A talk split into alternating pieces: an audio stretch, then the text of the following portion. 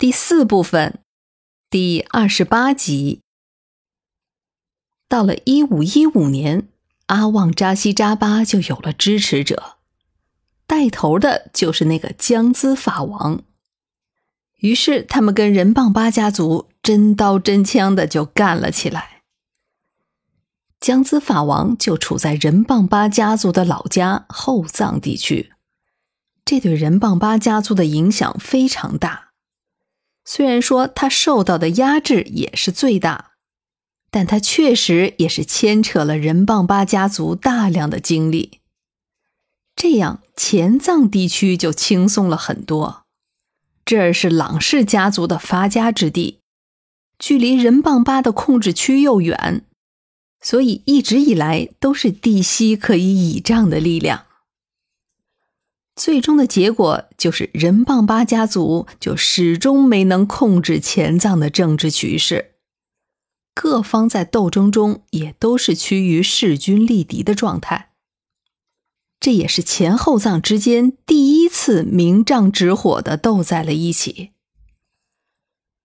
顿月多吉死后，到了阿旺南杰担任仁蚌巴家主的时代，内乌宗、雅隆宗相继失守，还是靠了四世红帽系却扎义熙的调解，才没有再扩大仁棒巴家族的颓势。作为新兴的格鲁派。他也再一次受益于政治势力间的角力了。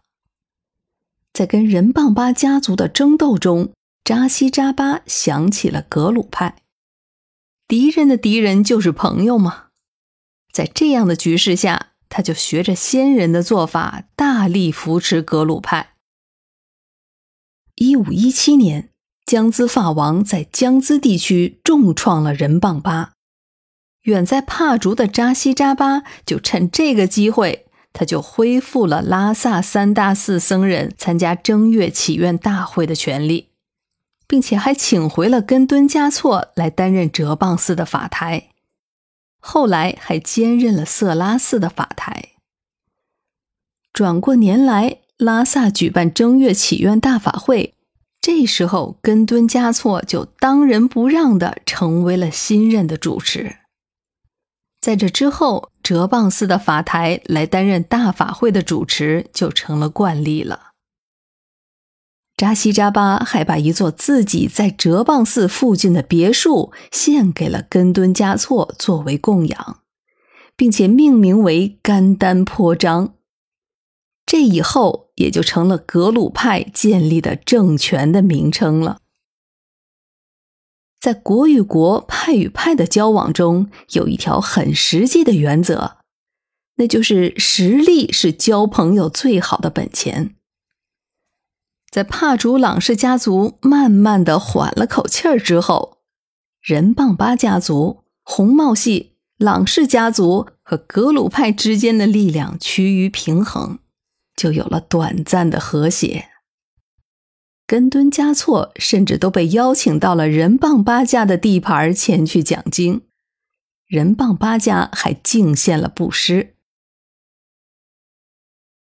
可惜搅局的又来了。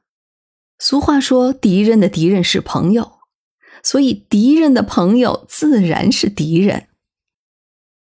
这个时期，帕竹噶举跟止贡噶举又起了冲突。我们好像好久没有提到止贡噶举了，在上一个专辑的后期就专门讲了止贡噶举的结局。帕竹噶举在统一前后藏的过程中是夺取了止贡噶举的地盘的，甚至还废了止贡万户。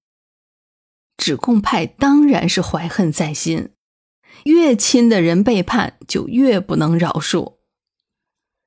因为止贡噶举的力量有限，为了和帕竹噶举对立，他们就追随另一个噶举派的兄弟，那当然就是噶玛噶举派了。具体的就是红帽系。因为帕竹噶举支持格鲁派，所以他们也就选择跟格鲁派为敌。上一个专辑也讲到过，这是他们第三次作妖。而且还是第三次站错了队，说的就是这时候的事儿了。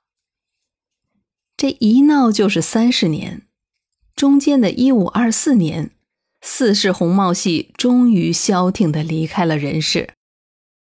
郎氏家族也得以重掌了丹萨替寺的金额一职。不过，由于止贡噶举的加入，反格鲁派的联盟实力就强了起来。到了一五三七年，止贡派的军队在仁邦巴的支持下，在拉萨地区和山南地区接连打击了格鲁派，获得了一系列的胜利，顺手还夺取了一部分格鲁派的寺院。逼僧人改宗，据说前后有十八座，并且止贡派又强行改变格鲁派僧人帽子的颜色，这都是第二轮了。看来这个格鲁派选择黄帽子，确实在当时是被视为了另类，屡次的被收拾。不过这种特立独行也是极具标志性的，也算是具有了广告效应吧。